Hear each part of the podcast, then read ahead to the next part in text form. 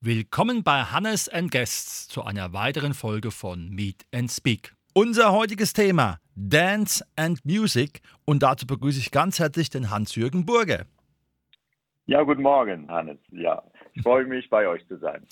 Hans-Jürgen, Tanzen ist ja immer etwas ganz Besonderes. Also, wenn man das so im Kopf hat, die Bilder von durchtrainierten Menschen, die ganz elegant übers Parkett sausen. Wie hat es bei dir angefangen mit dieser wunderbaren Leidenschaft? Ja, äh, ich bin damals in die Tanzschule gegangen, so wie man das immer so im jugendlichen Alter macht, mit 14 äh, Jahren und äh, habe den Anfängerkurs belegt und da gab es dann auch ein Preistanzen nachher, das ich mit meiner damaligen Partnerin dann auch gewonnen hatte und der Preis war eben äh, kostenlos einen fortgeschrittenen Kurs zu besuchen. Das haben wir dann auch zusammen gemacht und so bin ich so ganz langsam zum Tanzen gekommen.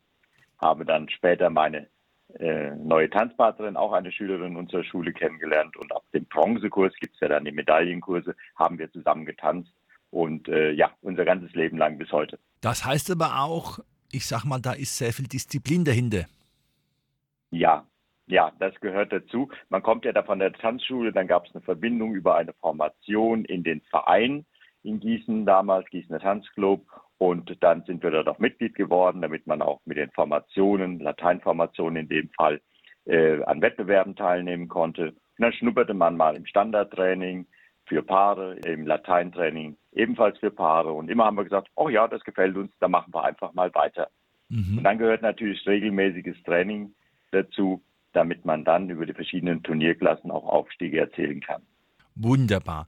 Nun wissen wir ja alle, zumindest wissen es jetzt alle, dass du natürlich auch einen pädagogischen Hintergrund hast. Selbst tanzen ist eine wunderbare Sache. Tanz vermitteln ist natürlich schon wieder was anderes, gerade in der Schule.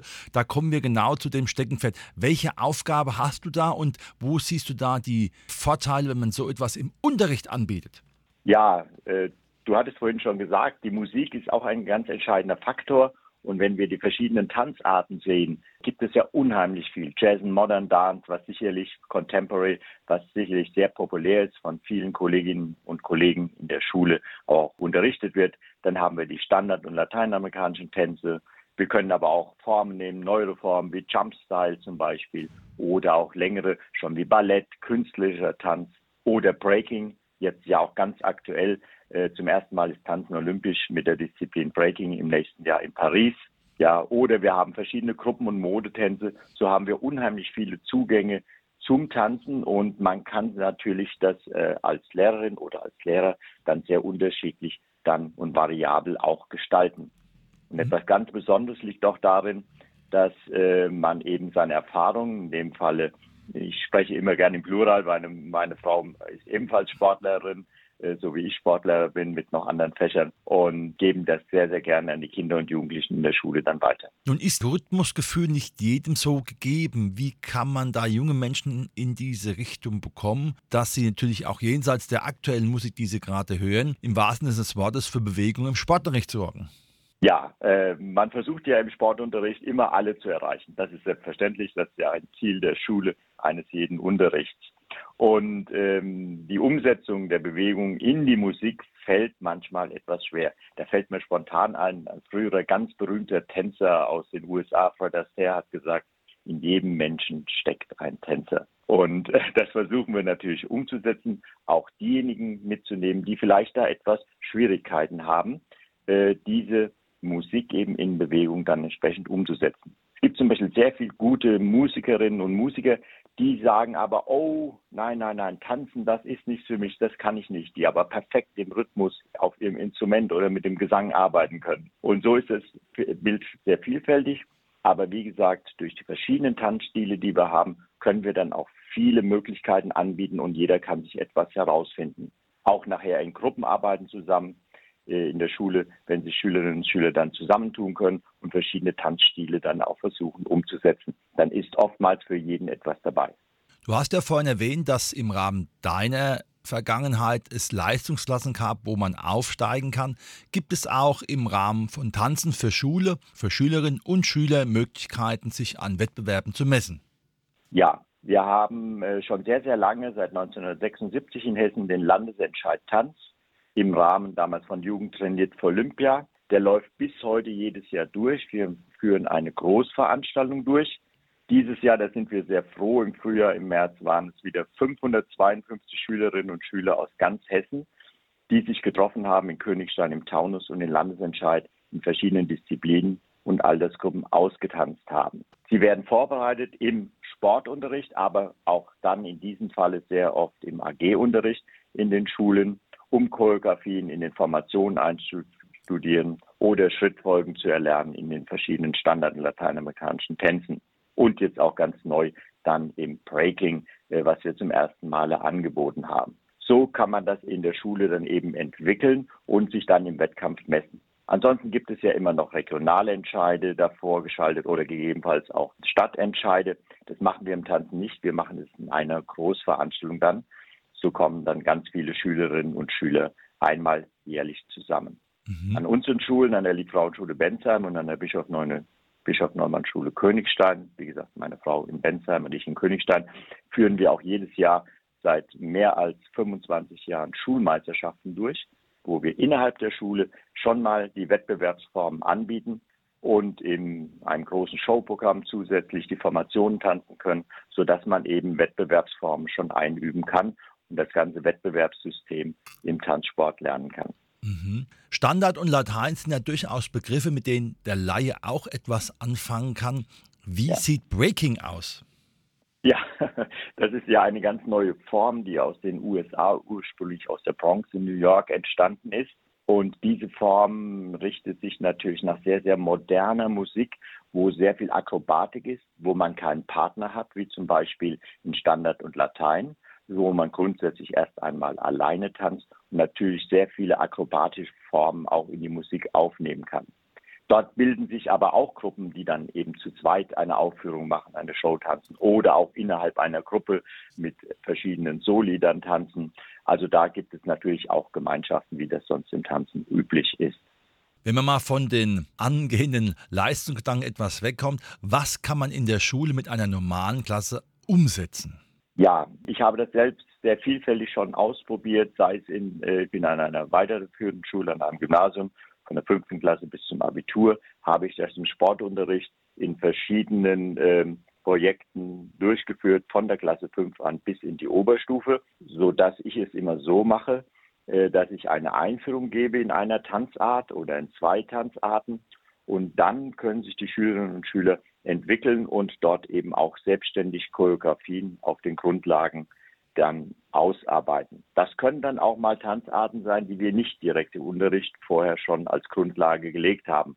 Denn viele Schülerinnen und Schüler kennen das ja. Videoclip Dancing zum Beispiel ist auch sehr, sehr beliebt, eben das Nachtanzen von Videoclips und können dann ihre Stärken einbringen. Ich hatte mal in einer achten Klasse äh, Jumpstyle äh, neu eingeführt und äh, dort hat sich eine Junggruppe gebildet, die nachher bei den Hessenmeisterschaften beim Landesentscheid Tanz sehr erfolgreich waren, sogar Showauftritte hatte bei deutschen Jugendmeisterschaften im Deutschen Tanzsportverband und die da ihr, sage ich mal, ihr äh, Prozedere gefunden haben und auch Jungs tanzen. Das möchte ich damit ganz ausdrücklich betonen und äh, die Jungs hatten da einen Riesenspaß und da hat sich etwas Schönes daraus entwickelt aus einer ganz, aus einem kleinen Projekt, so nenne ich es mal, im Sportunterricht.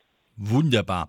Nun hast du eben ja schon einen wichtigen Faktor genannt, der Pädagoge oder die Pädagogin. Nicht jeder ist ja gleich da so bewandert. Gibt es da auch Möglichkeiten, sich in dieser Richtung weiterzuentwickeln, fortzubilden? Ja, wir haben im äh, Hessischen Tanzsportverband seit 1978 jährlich eine, so nennen wir das, große Lehrerfortbildung. Die findet immer im November statt in der Sportschule in Frankfurt. Äh, gefördert vom Hessischen Kultusministerium, also eine ganz offizielle Lehrerfortbildung für Lehrerinnen und Lehrer hessischer Schulen. Die führen wir jedes Jahr durch und inzwischen haben wir bis zu drei kleine Lehrerfortbildungen in der Woche am Nachmittag über drei Stunden, wo wir in verschiedene Schulen gehen, aber es ist grundsätzlich hessenweit ausgeschrieben, aber meistens sind der Ausgangspunkt Schwerpunkte in Schulen, wo Fachschaften im äh, Bereich Sport eben sagen, wir wollen uns da mal ganz allgemein weiterbilden und wo wir dann eben auch Lehrerinnen und Lehrer erreichen, die vielleicht bisher wenig Kontakte mit dem Tanzen hatten. Vielleicht an der Uni, in der Ausbildung mal oder vielleicht mal in einem Anfängerkurs in der Tanzschule. Und so versuchen wir eben wieder ja, das Spektrum zu erweitern. Mhm. Wie und in welcher Form kann man dich bzw. auch euch erreichen, wenn man in dieser Richtung Interesse hat und auch sich weiterentwickeln möchte? Ja, sehr, sehr gerne auf den, ich bin Schulsportbeauftragter des Hessischen und des Deutschen äh, Tanzsportverbands in Personalunion. Man hat uns natürlich oder mich, ich spreche gerne uns, ich bin zwar der Schulsportbeauftragte, aber meine Frau äh, unterstützt mich natürlich da in großem Maße auch mit ihrer Erfahrung zum Schulsportbeauftragten. Ja, seit 2004 bin ich das jetzt äh, jeweils auf Hessen und auf Bundesebene. Dort kann man mich erreichen auf den jeweiligen Homepages äh, htv.de oder tanzsport.de. Unter Schulsport, unter der Rubrik sind meine Daten veröffentlicht. Ansonsten kann ich gerne auch die E-Mail-Adresse nennen, schulsport.tanzsport.de. Schulsport.tanzsport.de bin ich jederzeit erreichbar und unterstütze sehr gerne. Wunderbar, sehr schön. Was wünscht sich der Hans-Jürgen für die Zukunft? Ja, wir sprechen immer von Tanzvirus. Wir haben ja natürlich sehr viel negative Erfahrungen in letzter Zeit mit einem Virus gemacht, aber der Tanzvirus, dass wir den verbreiten und dass wir die Begeisterung äh, für das Tanzen wecken. Denn als Lehrerinnen und Lehrer mit den Kindern und Jugendlichen zu arbeiten, und in Verbindung mit der Musik, was manchmal auch an den Schulen in Verbindung mit den Musikfachschaften geschieht oder sogar auch mit den Künstlerinnen und Künstlern. Also das Feld ist sehr offen. Viele äh, Kinder und Jugendliche für das Tanzen zu begeistern, denn es ist eine sinnvolle Freizeitbeschäftigung. Man kann es mit dem Partner tun, man kann es alleine machen, man kann es in der Gruppe machen, in den Formationen äh, dann ausführen. Das wünschen wir uns sehr und es ist eine Lifetime-Sportart. Und die Untersuchungen der letzten Jahre haben eindeutig belegt, Tanzen ist eine ideale Gesundheitssportart ohne irgendwelche Altersbeschränkungen. Man kann es ein Leben lang dann eben auch immer wieder zum Tanzen zurückkommen. Und diese Grundlage möchte ich gerne oder möchten wir gerne in der Schule legen.